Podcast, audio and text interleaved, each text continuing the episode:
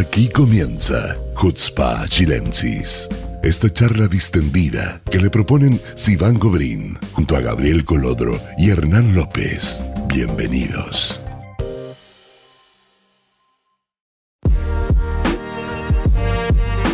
Hola amigos, ¿cómo están? Muy bienvenidos a un nuevo capítulo de Hutzpa Chilensis.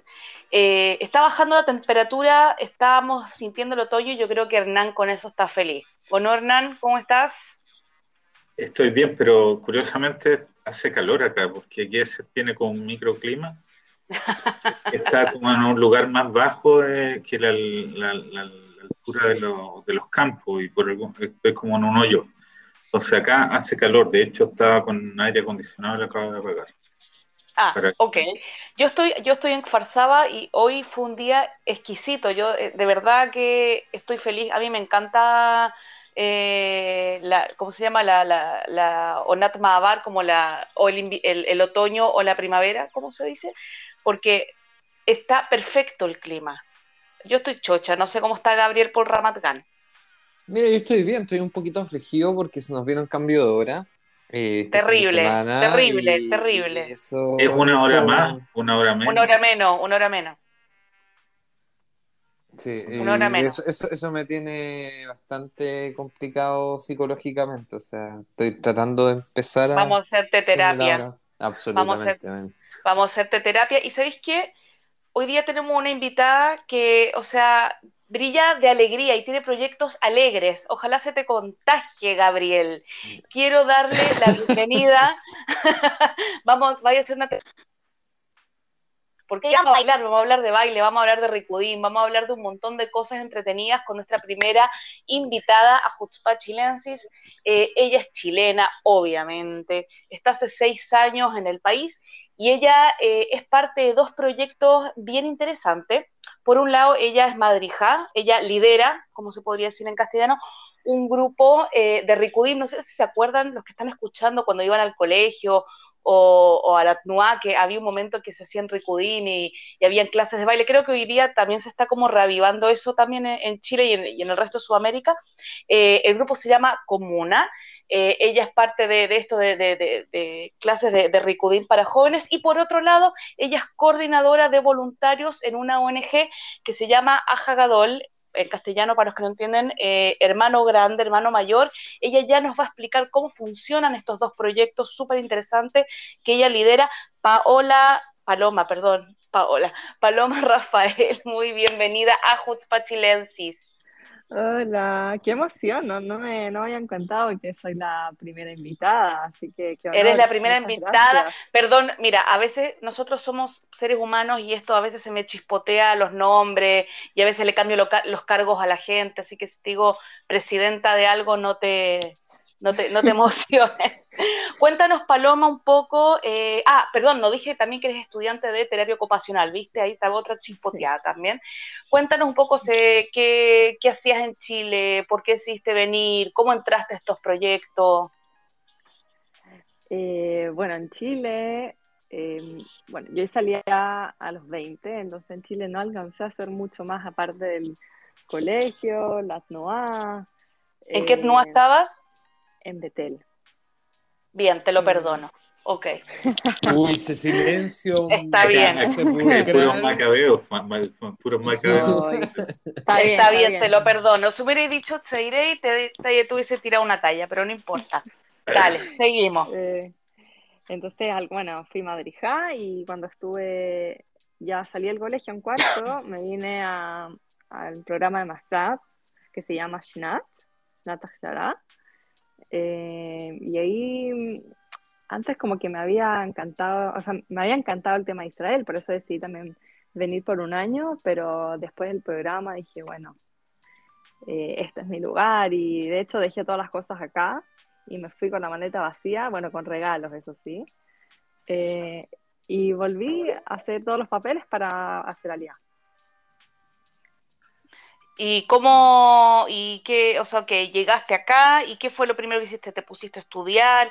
¿Hiciste ulpan? ¿Cómo fue tu proceso? Ah, ok, entonces llegué eh, directo en, el verano al ulpan en un kibutz. Eh, ahí tenía clases tres veces a la semana de hebreo y, y trabajaba dos veces a la semana también en el jardín con niños, que de hecho me ayudaba mucho a practicar lo que aprendía en las clases. Estaba muy bueno eso. Y la, verdad que fue una buena etapa. Es como, para los jóvenes sobre todo, es como, como que te acogen al llegar. Entonces, también lo recomiendo y también eh, fue muy bueno para mí. Y hay muchos jóvenes también como en la misma situación. Y después de eso me quedé trabajando en el kibbutz otros cinco meses, porque el Ulpan fueron cinco meses y después me quedé otros cinco meses y ahí entré a la Tzabá. Eh, ¿Qué hiciste? dos años. ¿Qué hiciste en la Tzabá? Fui madrija, instructora de armas. Ah, ok. Para los combatientes. Eh, también súper interesante, lo pasé súper bien también en esa etapa. Mira, yo voy a meter la cuchara entre medio solamente para mencionar que Paloma fue una de las primeras personas que eh, nosotros eh, le pusimos el ojo como organización, porque era parte de un nuevo movimiento de jóvenes que chilenos que empezaron a ser aliados más masivamente y Paloma fue de las primeras. Y fue mm. de las primeras que tomó una decisión valientísima porque vino sola, mujer, se fue al ejército, hizo todo lo que tenía que hacer y de alguna manera nosotros siempre la hemos seguido a ella más que ella a nosotros. y eso, pues bueno, no corto más. Eh, bueno, eso, y estuve en la Chabá dos años. Eh, me liberé y seguí al programa de, de la Mejina, que es en el fondo que te preparan para la universidad, más o menos que te nivelan en los niveles académicos para eh, poder postular y empezar a estudiar. Eso lo hice también, un año fue eso. Y después de, este programa, todo el tema de, del psicométrico, de las pruebas para selectivas de la, de la para entrar a la universidad, y, eh, y, el año pasado, en medio del corona, empecé a estudiar por Zoom. Wow. y bueno, sí, la verdad que una experiencia, al principio fue un poco difícil para todos, pero pero bien en verdad, uno se acostumbra, hasta conocimos amigos, tenía amigos virtuales al principio y, ahora son de verdad. bueno, entonces yo, a ver, yo me quiero meter de lleno al tema de Ricudim porque eso es algo que por lo menos a mí, mira, les puedo dar una experiencia así como como papá, que por ejemplo mi hija chica tiene cinco años y quería un hook, digamos una actividad extra problemática de baile. Y resulta que no, no está incluido, por lo menos acá en Ramat Gan, en los contenidos, digamos, extraprogramáticos del Ministerio de Educación a través de la municipalidad. No hay. De hecho, la única opción que tenía era como hip hop. y, tuve, que meter la hip hop. Entonces, el valor del rescate de, de las tradiciones y bueno, yo no conozco mucho la historia de dónde vienen los Rikudimas, si una de esas me iluminan también con eso. Eh, pero en el fondo, ¿cuál es tu evaluación del rescate de, este, de, este, de, esta actividad, de este baile, de este arte eh, en Israel? ¿Es necesario rescatarlo? ¿Está bien hablar de rescate? De... 100%. De hecho, eh, voy a mencionar también que ayer, justo, justo ayer, la fundadora de Comuna, del, de, este grupo, le invitaron a a un programa en la tele para, justamente hablar de esto, de que no hay muchos jóvenes. Yo cuando llegué, bueno, también esto es más o menos mi... Yo en Chile hacía recudirme la comunidad eh, desde muy chica y cuando llegué acá quería bailar también, como tú dices, y, y no encontré. Y cada vez que veía gente bailar eran 50 para arriba. O sea, gente que, que no es, digamos, no era, más, no era tan parecido a mí, digamos, en ese aspecto. Y, y es muy importante porque cada vez esa gente va envejeciendo más y más y, y se va perdiendo esta, y hay muy pocos jóvenes que bailan. Y, y la, la, verdad, muy lamentable que se pierda porque es una, es una cultura muy rica de, que, que ya lleva, o sea, que nos acompaña a lo largo de los años y, y es muy triste que se, que se acabe. Entonces, por eso este proyecto está, es súper importante, aparte que a mí me encanta bailar y me encanta el, el estilo, el Recudeyam, eh, así que... Oye, ¿por qué comuna son efectivamente comuna o es un, un nombre, no? Eh, claro, o sea, el nombre viene, comuna es como una comunidad, comuna acá es como, como que gente que vive junta, más o menos como una comunidad, eh, pero al final, eh, en hebreo se escribe con Ain al final, que es como la, Na es movimiento, entonces es una comunidad en movimiento, ese es el nombre. Ah. Y la verdad que sí, somos bien comunidad, o sea, hacemos cosas también aparte de bailar, nos juntamos afuera, nos hacemos actividades, cenas. ¿Son eh, de la zona de Tel Aviv? Eh, bueno, ahora hay un grupo, el, principal y el, único de hoy está en Jerusalén, pero también les voy a adelantar otra nueva noticia que más o menos en un mes más se va a abrir un grupo en Tel Aviv. Y eso para todo el sector del centro del país, para todos los que quieran llegar, es más o menos central para que, lo, para que los jóvenes también del, del, centro del país puedan llegar a bailar también a Comuna. Pero ahí nos mataste a todos, ¿no? No sé si caemos dentro de la categoría jóvenes. ahí ya estamos, no, ya estamos perdidos, absolutamente perdidos. Sentenciados. ¿no? No, o sea, no, es verdad, ¿sabes qué? A mí me llama mucho. Habla por ti, oye.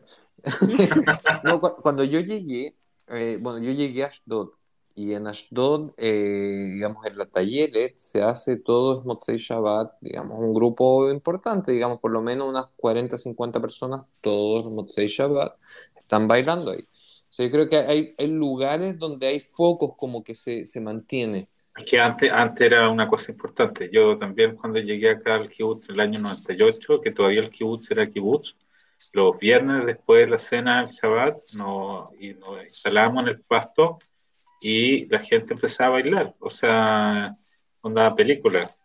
Eh, sí, y yo nunca fui muy bailarín en Chile y debo reconocer que en el paroxismo colectivo incluso bailé varias veces y creo que no lo he hecho tan mal.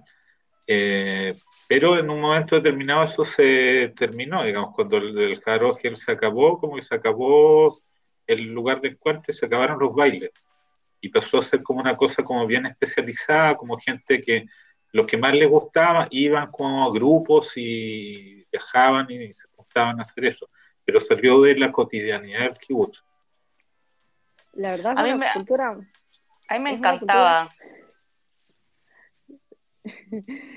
Eh, quiero decir que es una cultura muy rica y, y, de hecho hay muchos grupos cerrados, digamos, que la gente que le gusta va a bailar, pero todavía se siguen haciendo cosas afuera, o sea, en Tel Aviv hay todos los sábados bailes en la playa, en Rishon también hay, yo, que yo sepa, no sé si en Ashdod hoy en día, pero, pero yo sé que hay varias ciudades, en Natania también se hace, hay, varios lugares en, en Israel que se hacen también abiertos y para que la gente vaya. O sea, que también la gente que pasa por ahí empieza a bailar y, y la gente también que le gusta, que sabe, o sea, es como también del pueblo, como la palabra lo dice. Claro. ¿Y de, desde qué edades van a, a, entran a comuna, digamos? Eh, bueno, las edades son eh, para... Lo que pasa es que como que, queremos hacer como un, un espacio que sea, que la gente se sienta cómoda con la gente de su, como los pares, digamos. No puede ir, Gabriel, no puede ir. es gente de entre 20 y 40. Cuando el promedio ah, debe ser 30. Todavía estoy bien. Ah, está bien, pero logro, logro salvando. Vamos, salvando. vamos, vamos, salvando. Ah, vamos solo, yo, que, solo yo que descalificado. Usted, si va Loco, yo bailando soy un desastre. O sea, pero esa es la idea. O sea, no es la idea que sea un desastre, pero eh, justamente practicamos eso, o sea, empezamos desde cero y enseñamos y, y todo para al que, que, piensa que nunca pudo bailar, no es cierto, allá se dice lo contrario, se demuestra lo contrario. ¿Podrían convertirme en Chayanne? no, pero como es colectivo, pues hay piola, pues si no se nota tanto el, el, error. Lo, lo, que te iba como volver con la pregunta de Gabriel, si tú sabes algo de los orígenes del baile en sí mismo. Em, yo esta sí, o sea, eso es lo que quería decir. Eh, el Rikubí Am se, se vino con las Aliot, con las Aliot que llegaron a Israel, y es una mezcla, de hecho, de culturas que llegaron, y por eso es como muy eh, característico de, de, la, de, israelí, del israelí, de, la cultura israelí, porque llegaron, llegó gente de Rusia, de Polonia, de Rumania, de, distintas partes de Europa, que trajeron como sus tipos de baile y acá se hizo como una mezcla, como justamente es la cultura israelí, una mezcla de culturas. Claro, porque el, eh, el, baile, bueno, el baile en el judaísmo siempre existió, o sea, está, el, concepto de baile es mencionado en la Torá, etcétera, hay un montón de tradiciones y historias y cuentos que hablan de, baile. Eh, entonces, como que es algo que siempre ha estado presente, una, cosa muy tribal también. Hay una cosa tribal en, pero, pero está, eso como tú dices que es colectivo. Eso a mí me llama la atención porque uno viene de Sudamérica donde el baile es central, pero no es colectivo, por lo menos no, carnaval, digamos, el, baile, cuando uno va a una fiesta, el baile es en, pareja. Un tango es de pareja, no es un tango de 100 personas. Pero acá... Claro, esto, es en círculo, es todos juntos pero separados, que eso es lo lindo también. Y cómo se dice, eh, y con respecto al, a tu otra voluntad, o sea, tu otra faceta eh, de voluntariado, eh, bueno, primero antes que de pasar lo de Ajadol, puedes invitar a los que estén en Jerusalén, que estén escuchando, dónde, horas, todo, ya dejar los invitados para que lleguen. entonces en Jerusalén nosotros estamos en el centro, en el colegio Anisui, eh, que están en el centro de Jerusalén. Se puede buscar, me pueden mandar mensajes, pueden buscar comuna en Instagram, Facebook, eh, hay una página web también, ahí está toda la información. Y luego, luego también va a ser en Tel Aviv, que también va a ser, eh, lo van a, lo vamos a, también a poner en las páginas y en todas partes, porque también si quieren llegar y están muy, muy invitados a un... Los dejamos invitados en Jerusalén muy pronto en Tel Aviv, no se lo pueden perder. Ahora, por otra parte, yo había escuchado hablar de esta organización, de esta ONG, Ajagadol, eh, pero cuéntanos tú un poco de qué se trata y qué es lo que haces ahí.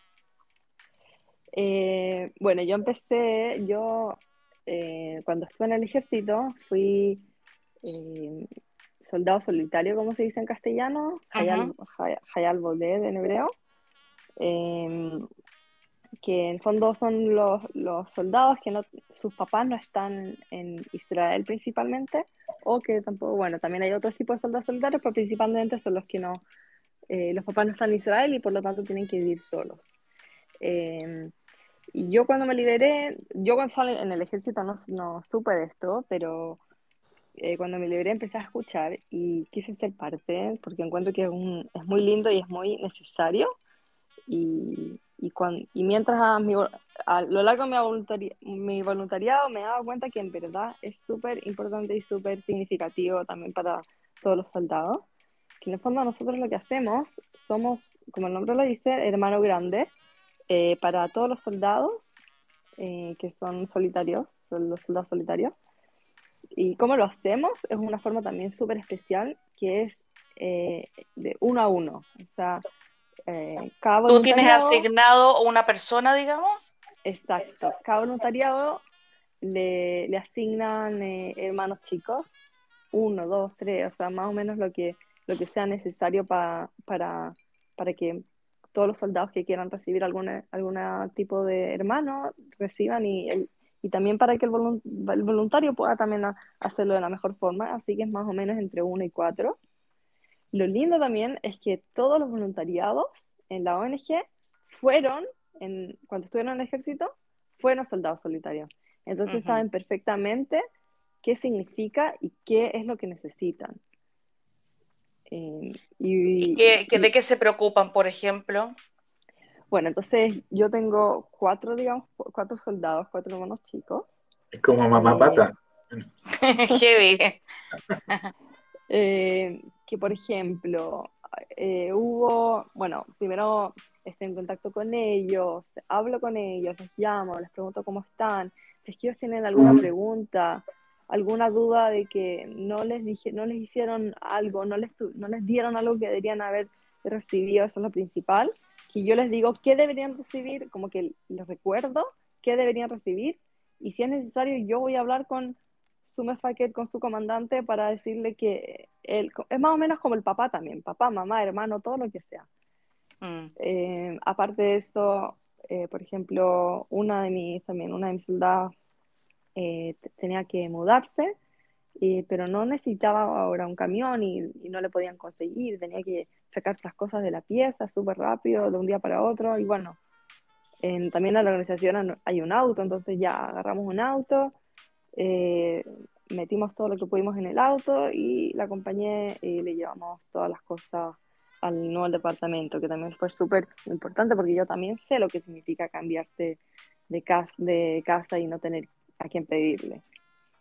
O por ejemplo, eh, otro, otro ejemplo también que fue súper importante, que lo vi, lo sentí, que un otro soldado mío eh, terminó, digamos, eh, eh, toda- todo el entrenamiento básico, que fue, como es, es combatiente, se demora como más o menos ocho meses, terminó todo, y en general se hace un take, es un, como algo grande, que va la, la familia y los amigos y qué sé yo. Y él en verdad no está hace tanto tiempo y no tiene muchos amigos y los papás no están acá y no tiene familia. Yo fui la única que fue a verlo, la Mm. única. Y le llevé comida y estuve con él y le saqué fotos y después también lo llevé a su casa con todas las mochilas, con todas las cosas que tenía. Entonces, y en serio me sentí súper importante y, y se, cuando me vio como que se, supo, su- se puso súper contento, como que lo fueron a ver y lo acompañaron, bueno, lo acompañé. Qué importante, qué importante eso, porque pasan por una etapa bien eh, significativa de su vida y, y no tener eh, a los papás o a la familia cerca eh, es, eh, es complicado. Y tú puedes, por ejemplo, estás con ellos hasta que se liberan o hay un lapso de tiempo en que lo tienes que cumplir. ¿Cómo es? Eh, o sea, yo empecé con mis soldados cuando recién entraron, así que estoy como acompañándoles, acompañándolos todo el servicio, en mi caso, pero hay gente que se une a la mitad. Y sí, todo el, todo todo el periodo nosotros acompañamos desde, a veces, si es que los alcanzamos a conocer eh, tres meses antes de entrar, también los acompañamos, les decimos cómo los guiamos un poco, qué necesitan, qué, digamos, todo esto. Eh, cuando es todo el periodo del ejército y hasta tres meses que se liberan. Y yo, por ejemplo, si yo quiero adoptar una soldada, ¿no puedo porque yo no fui soldada solitaria o se puede igual? En esta ONG no se puede. Ok, perfecto. Bueno, entonces los que son eh, soldados, los que fueron soldados solitarios pueden también eh, eh, investigar y entrar a la, a la ONG Aja Gadol para, para poder seguir eh, cooperando igual, igual que Paloma. Eh, ¿y cuándo tienes tiempo para estudiar, digo yo, con tantas cosas? Estoy Eh. echando al agua, pues no sé si. pues. No la estoy echando al Eh. agua, todo lo contrario, la estoy alabando. Eh, la organización es eh, la clave de todo. Bueno, igual ahora empecé hace poco a ser coordinadora y veamos cómo me va. No, pero siempre y, tan- siempre y cuando seamos organizados, yo creo que todo se, se ordena y se, se cumple. Porque ahora también yo soy, estoy encargada de todos los voluntariados, de todos los voluntarios, los voluntarios de Jerusalén. a Ujú. todos los voluntarios que, que son hermanos mayores, eh, cualquier cosa que necesiten, eh, que no, no saben cómo ayudarlo, todos se comunican conmigo. Entonces también todos los días recibo algún eh, un que otro mensaje, llamado telefónico y, y los ayudo también a ellos a ser, eh, digamos, hermanos grandes mejores. Eh, y bueno, el tiempo, todo, todo se arregla, va a estar todo bien. ¿Dónde estudias tú? ¿Dónde, dónde se estudia terapia ocupacional? En Kiriato, no. En Kiriatono. Pero vives en... En Modín. Ah, o sea, estás encargada del área de Jerusalén, pero vives en Modín y estudias en Kiriatono. es que Eso es lo lindo de este país. Sí, lo que pasa es que estoy justo al medio y Modín es parte, digamos, de el sector de Jerusalén y estoy relativamente cerca también de Kiriatono. Claro. Eh, y bueno, terapia ocupacional no se da en muchas partes en, Israel, entonces hay bien poquitos lugares y, y bien poquitos cupos también, así que también. Y es una, la verdad, súper interesante, me ha gustado mucho. También estoy muy contenta con esa parte que sí ocupa bastante tiempo, yo creo que la mayor de todas, pero, pero también muy, muy Oye, ¿qué te creí si la Paloma es una, pero rockstar total? Yo, otra vez, voy a insistir con la cuestión, yo desde que llegó a Israel la sigo realmente con admiración, porque los chilenos en general no hacen mucha calidad y mucho menos en las circunstancias que ella la ha desarrollado, que siempre ha estado súper integrada a todas las cosas y ha tratado de hacer un aporte a la sociedad. Porque una cosa es venirte a Israel y otra cosa es venirte a Israel y hacer un aporte de vuelta a la sociedad israelí. Eso es algo súper escaso, lamentablemente, entre, entre los chilenos. Y creo que Paloma siempre ha dado un ejemplo súper grande de, de voluntad, de actitud frente a todo. Así que otra vez. Eh, concuerdo, concuerdo. Somos tres. Somos tres. Paloma, de verdad eh, te deseo que sigas pudiendo hacer todo lo que quieres y que sigas contribuyendo a la sociedad. De verdad que como hijo Hernán eres un ejemplo eh, me encantó porque abriste puertas que a lo mejor las personas que nos están escuchando no conocían, tanto en el voluntariado con los soldados como en los Ricudim. Eh, te deseo también la mejor de las suertes en tus estudios y obviamente lo que tú necesites, nosotros estamos acá para, apoyarte y muchas gracias por estar hoy en el programa. Muchas gracias a ustedes, muchas gracias por el honor y espero escucharlos también seguido y pronto. Bueno, te vamos a estar invitando y tenemos actividades y todo, así que el próximo 18 te queremos con nosotros, 18 Oye, oye, tú no sabes, la paloma baila cueca, pero es que yo todos los años estoy tratando de convencerla que vaya de nuevo, porque yo la conocí a ella porque llegó al que ser antes de que hiciéramos los eventos famosos, ella llegó con las primas y bailó cueca y quedamos todos así, wow, ella es ah, la, tengo que verlo. de las cuecas. Tengo que verlo, tengo que ver eso.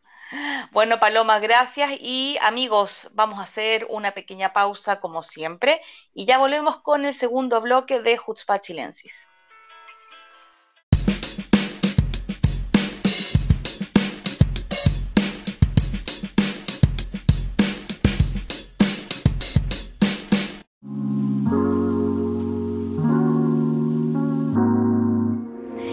Volvemos con el segundo bloque de Jutzpah Chilensis. Han pasado muchas cosas en este país esta semana y yo quiero destacar una noticia que, que, me llamó mucho la atención y que tiene que ver con las relaciones internacionales diplomáticas de Israel. Hemos hablado mucho, especialmente Gabrielito, con sus queques en el horno, eh, hablando de, de cómo, y que es verdad, hay que decirlo, cómo Israel ha, ha reanudado eh, sus relaciones con países en Europa, por ejemplo, que, o sea, existe relación diplomática, pero que está un poquito dejada de lado y Jair Lapid se ha encargado de, la verdad, viajar muchísimo y de eh, avivar estas relaciones porque obviamente necesitamos aliados que no sean solamente Estados Unidos. Pero aquí pasó algo que creo que, eh, necesita análisis, opinión. ayer salió la noticia eh, que el ministro de Defensa, Benny Gantz, junto con el Shabak, que es la inteligencia, digamos, interna, eh, denominaron como terroristas a seis organizaciones palestinas, ¿ok? Las, denominaron como terroristas y lo que hizo Yair Lapid en sus visitas a diferentes países europeos eh, fue también pedir que esos países en algún momento pasaron dinero a estas organizaciones eh, palestinas y pedirles que por favor corten ese financiamiento porque estas organizaciones eh, eran, eran denominadas por Israel como terroristas. Entonces, eh, de eso se trató también un poco las visitas de Yair Lapid, lo que desembocó en un enojo, no sé si decirlo enojo, pero en una tensión con Estados Unidos. ¿Por qué? Porque Estados Unidos dijo, ¿cómo puede ser que ustedes no nos hayan avisado que eh, iban a denominar a estas seis organizaciones como terroristas y que le estaban pidiendo a los países europeos que dejen de financiarlas? Entonces Israel dijo, te avisamos, pero a lo mejor no te llegó la información como corresponde. Eh, por otro lado, tenemos congresistas eh, de, demócratas más que nada que salieron a defender a estas organizaciones. Siempre se me olvida el nombre de esta congresista palestina, Gabriela, ayúdame con el nombre de ella. Eh, Rasha Rama, ah, no, ella, ella, Rasha Rama, esa, Rashid. Ella salió, ella salió a decir que estas organizaciones eran, como se dice, abogaban por los derechos humanos de los palestinos, esa mismita. Eh, que estas organizaciones son humanitarias y que salen a abogar por los derechos humanos de los palestinos y que no se les puede denominar de terroristas y bla, bla, bla. Eh, y hubo otros congresistas también que, opinaron lo mismo y, metieron mucha presión y como que se estuvieron tambaleando un poco las relaciones con Estados Unidos. Obviamente no, no se van a afectar de forma profunda, pero sí hubo una especie como de, de tensión en el ambiente. Israel dijo, o sea, no teníamos tampoco por qué dar mucho detalle porque Estados Unidos no es como que le pasa plata a estas organizaciones. Entonces no es que Israel tenía que pedirle a Estados Unidos algo, sino que Estados Unidos reclamó que no sabía de esto. Eh, ahora, ¿quiénes son estas organizaciones? ¿Por qué Israel las denominó de terroristas? O sea, Benny Gantz salió en defensa, obviamente, de, esta, de este proyecto diciendo, si no hubiéramos sabido, o sea, que si no estábamos seguros, perdón, de que son organizaciones eh, terroristas o que financian terrorismo en, Palestina, no las hubiéramos denominado así. O sea, nosotros sabemos lo que estamos haciendo, sabemos la información de inteligencia que tenemos, eh, sabemos que hay que dejar de financiarlas, entonces no se metan. Ahora, eh, eso sí causó bastante revuelo y me gustaría saber qué opinan ustedes. Mira, ¿sabéis lo que pienso yo? Es que acá hay, hay una cuestión bien delicada porque lo que está cuestionando básicamente es el financiamiento, cómo se financia el Frente para la Liberación Palestina, el FPLP. Ahora, el, el, FPLP funciona en Cisjordania. O sea, de alguna manera está bajo el gobierno, entre comillas, de la Autoridad Nacional Palestina. O sea, de hecho es una organización viva dentro de la sociedad eh, Palestina. Entonces hay como un, una, eh, un vínculo no virtuoso en que un gobierno que pretende legitimarse como democrático permita eh, que crezca en su seno una organización que realiza actividades terroristas.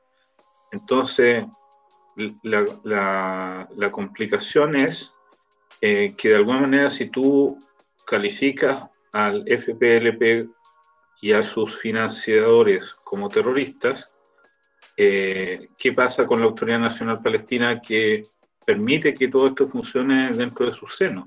De alguna manera está quitando legitimidad, en mi opinión.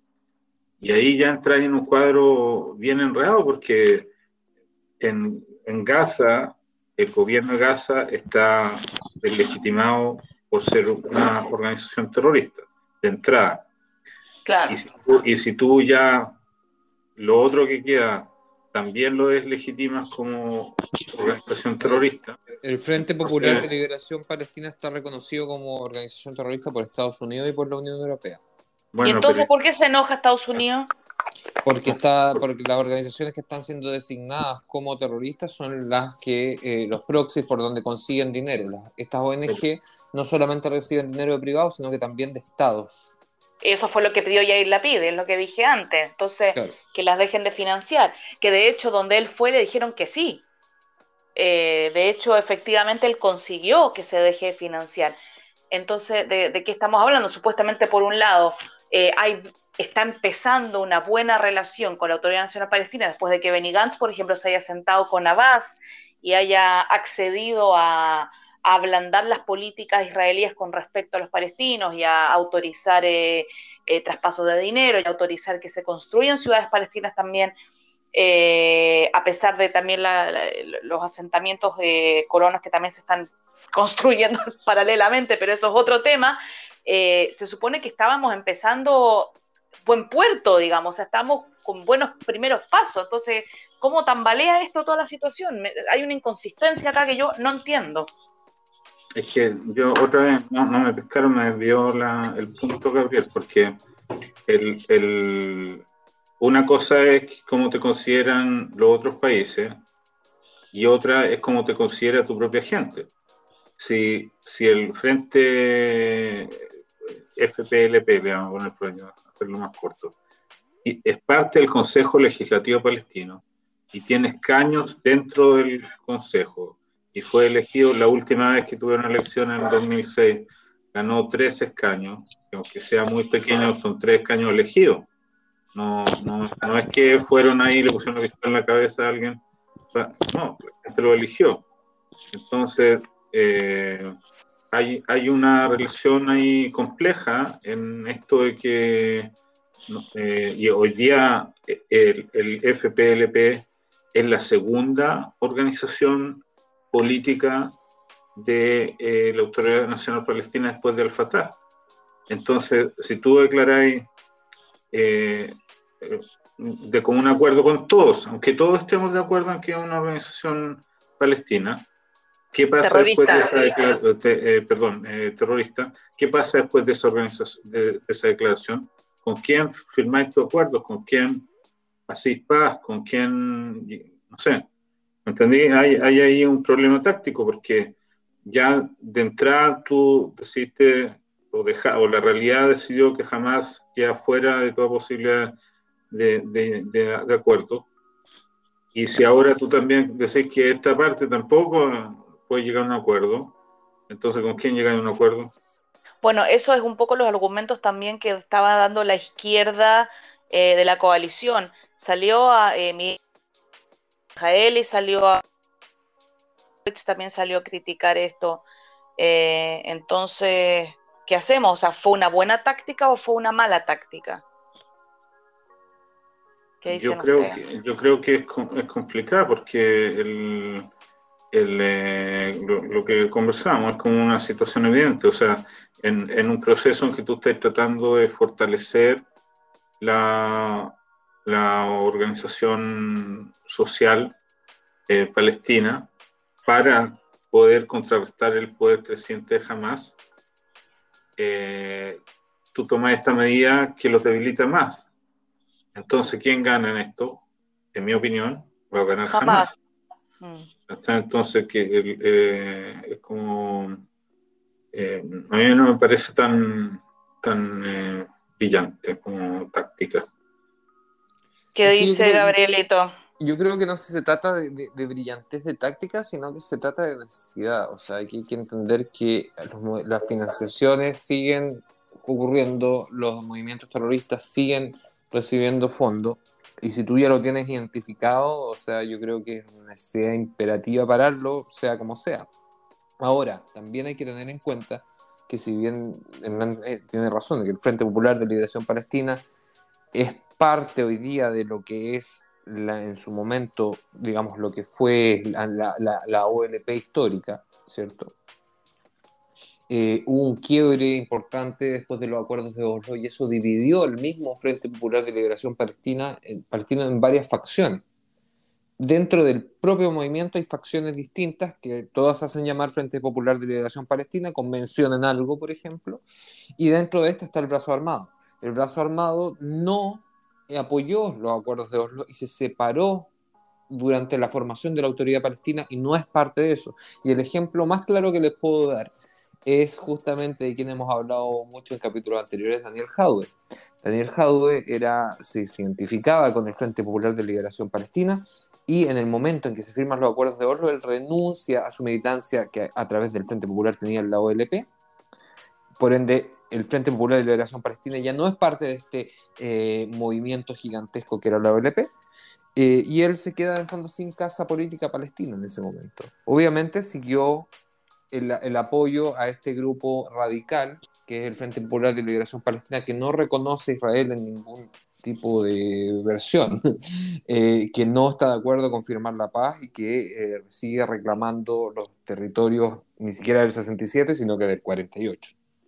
Entonces, no, no, en serio. Sí, obvio. No reconocen a Israel. O sea, estamos hablando de una facción radical palestina.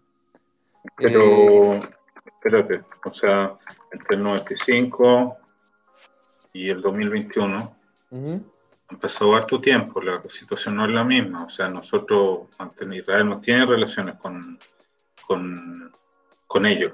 Con la autoridad palestina, pero el Frente bueno, pero ellos son parte, ellos son, ellos son parte de la autoridad nacional palestina. No completamente, no, completamente, no Sí, pero está ahí, haciendo una definición engañosa porque todavía no, no, tenemos relación directa, pero tenemos relación con el cuerpo que lo representa. Pero es que ese es el tema, pues ellos se separaron de ese cuerpo representativo. pero se separaron, Gabriel, estamos en 2021, han pasado un montón de cosas entre medio. O sea, ellos hoy día actúan como cuerpo, no actúan separadamente, no hay conflicto, no se está matando uno con otro son un solo cuerpo político. ¿Estás seguro de eso? Obvio que estoy seguro de eso, pues, tú no estás seguro de eso. Obvio que no estoy seguro de eso, porque cuando hay, cuando hay una protesta contra Bas, ¿quién va a la protesta contra Bas en Palestina? ¿Quién, qué, qué, grupos son los que apoyan las protestas contra la autoridad palestina? Yihad Islámico, jamás. ¿Qué más?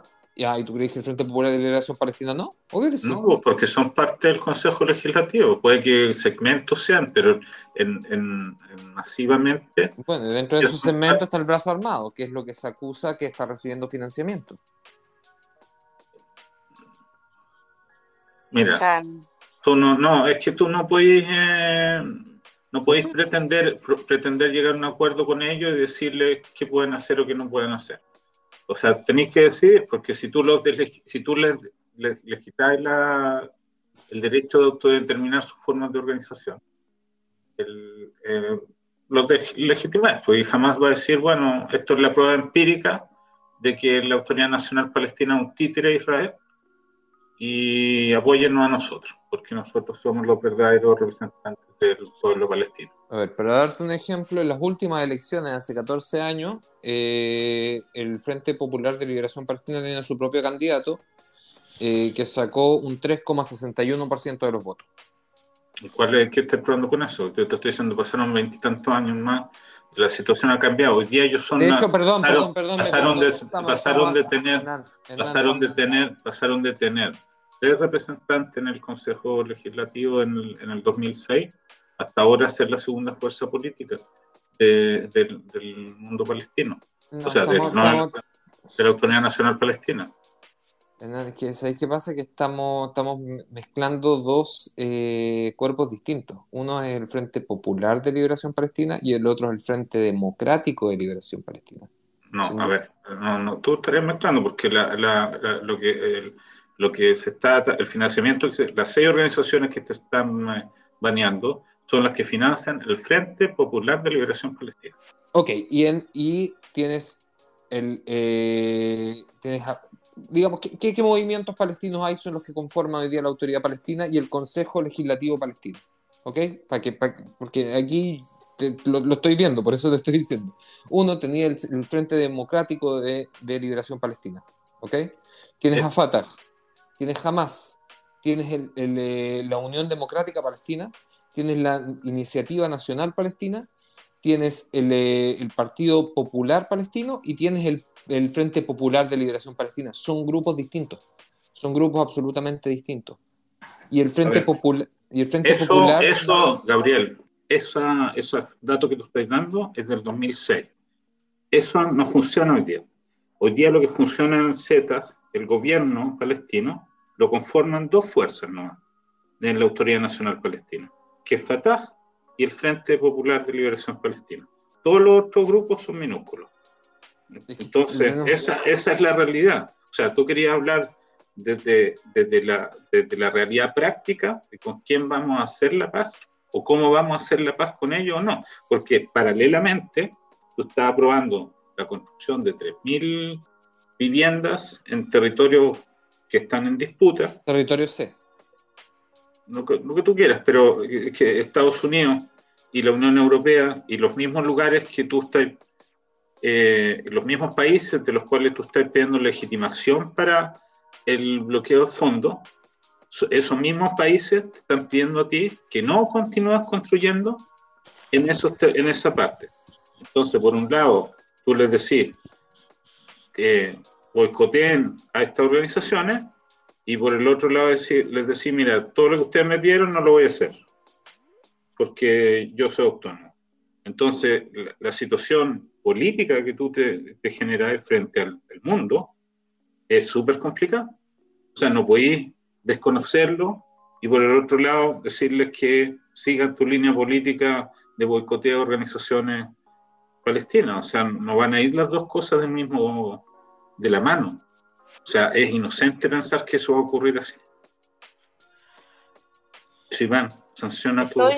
Estoy, estoy escuchando, estoy dejando, me, me, retan porque me retan porque soy censuradora y ahora que los dejo hablar libremente también me retan. Llegamos, llegamos, llegamos, llegamos a un punto de flexión. Necesitamos. Yo creo que no, yo creo que no, está, no, no, no es tan clara la, la, como presentas tú, digamos, la, la unidad entre Fatah, la OLP y el Frente Popular de Liberación Palestina. Uh, hay un, es, es, una oposición directa, o sea, es como, es como decir... Eh... Son el mismo cuerpo, son, son el mismo gobierno, a eso me refiero. ¿Quién administra hoy día ese territorio? Son dos fuerzas. Son dos fuerzas. Ya, pero yo creo que nos estamos yendo un poco del tema. Está bien que le expliquemos a la gente de qué estamos hablando y aunque hayan dos opiniones diferentes de si son un solo cuerpo o si son cuerpos separados. Ese no es el tema. El tema hoy, ahora, es Israel. ¿Se equivocó o no se equivocó? ¿Tendría que haber sido más explícito con Estados Unidos? ¿Tendría que haber hecho esto o no tendría que haberlos denominado como terroristas? ¿Se disparó en los pies o no se disparó en los pies? Yo, creo, que, absolutamente no yo creo que sí en los pies porque, porque eh, si tú, lo que tú querías es, eliminar el terrorismo, con esto eh, no lo vas a eliminar, porque tú fortaleces a la organización terrorista por antonomasia que jamás. O sea, tú, si te resulta este baneo, vaya, tú vayas a disminuir a una organización que ya era pequeña. Pero la más grande, que es la más relevante y que la, es que la que significativamente es una amenaza para los civiles israelíes, es jamás. Entonces, eh, o sea, ¿cuándo fue la última vez que el Frente Palestino de Liberación FPLP hizo una, un acto significativo de guerra contra Israel? ¿El último atentado terrorista? No, significativo no, ¿me entendía? Hay una diferencia súper grande entre las escaladas militares de Hamas, que son masivas, peligrosas para la seguridad nacional israelí, y un atentado aislado. Son dos lógicas de guerra súper diferentes. O Hamas puede atacar ciudades enteras. Eh, eso es terrorismo. Eh, ¿No, es terrorismo, por el FPLP, que lo, ¿Y volar un bus no es terrorista? Eso es, pero es una escala diferente. como el 2014, la no, pero no se, pongan, no, se, no se pongan en situaciones absurdas. pero no es absurdo. ¿Por la, qué va a ser absurdo? la escala es diferente. ¿Qué es lo que, hay una hay una, una, diferencia gigantesca entre poner en riesgo la existencia de una ciudad en Israel y atacar a un bus? Son dos cosas trágicas, pero una infinitamente más grande y trágica que la otra. Y, el gran enemigo de nosotros hoy día es jamás. No, no, no estos grupos que, que, se están poniendo en cuestión su financiamiento. O sea, pero si tú... y, por último, y por último, si quería hacerlo, no lo hacía el mismo día en que anunciaste que vaya, eh, vaya no hacer todo lo que la comunidad internacional está pidiendo hacer, que es congelar la construcción de, de vivienda en, en los territorios. Si tú haces las dos cosas al mismo tiempo, es una pésima estrategia. Gabriel, ¿tú puede ser que puede ser que hacerlo al mismo tiempo y no, en todo caso no, fue al mismo tiempo, hay una diferencia de día, pero eh, a ver, no voy a no voy a defender a, brazo torcido eh, la construcción de, de, viviendas, porque estamos hablando de viviendas, no estamos hablando de construir ciudades. Porque ahí hay una, también una exacerbación, digamos, de la propaganda que, que hace que Israel va a construir tres ciudades enteras. No, no así, son 3.000 casas. 3.000 casas, nada más que eso. Eh, en territorio C, que también es importante, que no es en territorio B, en territorio C. Eh, pero lo que sí yo creo que es cuando se maneja esta información y tú ya sabes que estas organizaciones funcionan disfrazadas, eh, siendo ONGs disfrazadas, digamos, para recibir financiamiento de estados democráticos con los que tu país tiene relación para financiar actos terroristas contra tu país, o sea, tienes el deber de hacer algo. Yo creo que sería una negligencia dejarlo suceder a conciencia. De la misma forma que ahora, por ejemplo, me acordé que, que mencionaste jamás, se descubrió que otra investigación en que jamás tiene un montón, un montón de eh, propiedades en distintos países, eh, incluyendo países que afirmaron la paz con Israel hace poquito. Eh, no sé si leyeron sobre eso. No, no, no lo había escuchado. Sí, se descubrieron que habían propiedades, digamos, empresas que, que pertenecían a Hamas funcionando, generando recursos eh, en Turquía, en Emiratos Árabes Unidos, etcétera. Una lista como de cuatro o cinco países. Pero si ellos son un Estado, ¿por qué esperar que no tengan plata? Piñera tiene plata en otros países y jamás no va a tener plata en otros países. Obvio que va a tener plata en otros países. Eh, eso es evidente. Si ¿A dónde más van a invertir? Van a invertir en su propio país, no tienen empresas donde invertir, tienen que poner las plata afuera. O sea, la, ley internacional lo obliga a permitir la exportación de productos desde un territorio bloqueado por razones, digamos, como por ejemplo la franja de gas. O sea, si ellos quisieran invertir esa plata en producir dentro de la franja de gas y exportar algo, ellos podrían hacerlo. Nada los prohíbe. No, sí, pero las condiciones de producción en un país bloqueado son inferiores. Si tú pusieras plata, entre poner tu plata en los Emiratos Árabes y ponerla en Gaza, ¿dónde la pones? Aquí está la lista: Turquía, los Emiratos Árabes Unidos, Arabia Saudí, Jordania, Algeria y Sudán. Ya, pero eso no es. ¿Qué pecado hay en eso? 500 millones de dólares en, eh, en ¿cómo se llama? En empresa. Ok, bueno, yo creo que esto es un tema que da para mucho más, pero sí a mí me interesaba poner esto sobre la mesa porque, o sea, son las relaciones diplomáticas con nuestro mayor aliado, se puede decir, y, hay que ver cómo, cómo va a seguir esto, si, si lo van a dejar ahí, eh, como se dice, dejarlo morir y, y seguimos adelante, o es algo que va a seguir afectando, porque eh, los reclamos no fueron solamente por eso, se sumó todo lo que ustedes también dijeron, el tema de la construcción de asentamientos, eh, el tema de, eh, ah, también el tema de la embajada, de reabrir la embajada de Estados Unidos para los palestinos, que Trump en su momento también la había cerrado, o sea, hay muchas presiones por parte de Estados Unidos hacia Israel. Entonces, ahora, ¿qué va a pasar? ¿Cómo va a ser la relación Bennett, Biden y después Lapid, Biden? Eh, eh, cómo va a seguir. Eh, si va a seguir siendo, si va, se va a poner media parve, media tibiecita como era con Obama, o se va a, fortalecer como era con Trump, no sé. no, sé qué es lo que. Ahora esto a mí me dejó ya con la, con la idea que, que, todo con Estados Unidos no, no, tenemos idea de cómo va a seguir. Si podemos contar, cuánto podemos contar. No, pero se estaba claro entrar porque los demócratas iban a poner de relieve el tema de los derechos humanos y volver a, a, la autonomía palestina a la escena, porque en, la administración Trump todo el conflicto árabe-israelí se movió, se solucionó, entre comillas, a través de los acuerdos de Abraham, que ese fue el gran éxito y, la gran eh, estrategia entonces ahora nos retrotraemos al problema inicial, que a, los mismos problemas del terrorismo, de, la, construcción eh, en los territorios. O sea, yo creo, yo considero que esto es una regresión importante. Estoy de acuerdo contigo. Gabriel. Yo no estoy de acuerdo que sea una regresión. Yo creo que aquí hay una cosa es lo que se plantea en la prensa y otra cosa es lo que pasa en las conversaciones con, entre los ah, líderes de cada país. Y, yo creo que hay un, hay un, o sea, hay que recordar que hace, hace cuántos meses, digamos, aprobaron el financiamiento del Kipat Barcel.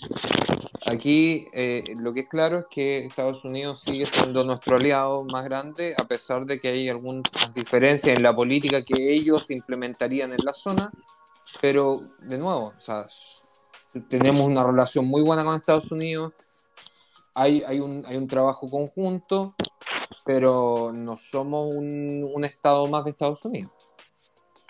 y, hay decisiones, y hay decisiones que pasan por la seguridad de Israel, digamos, que suscriben, digamos, por encima de cualquier otra cosa.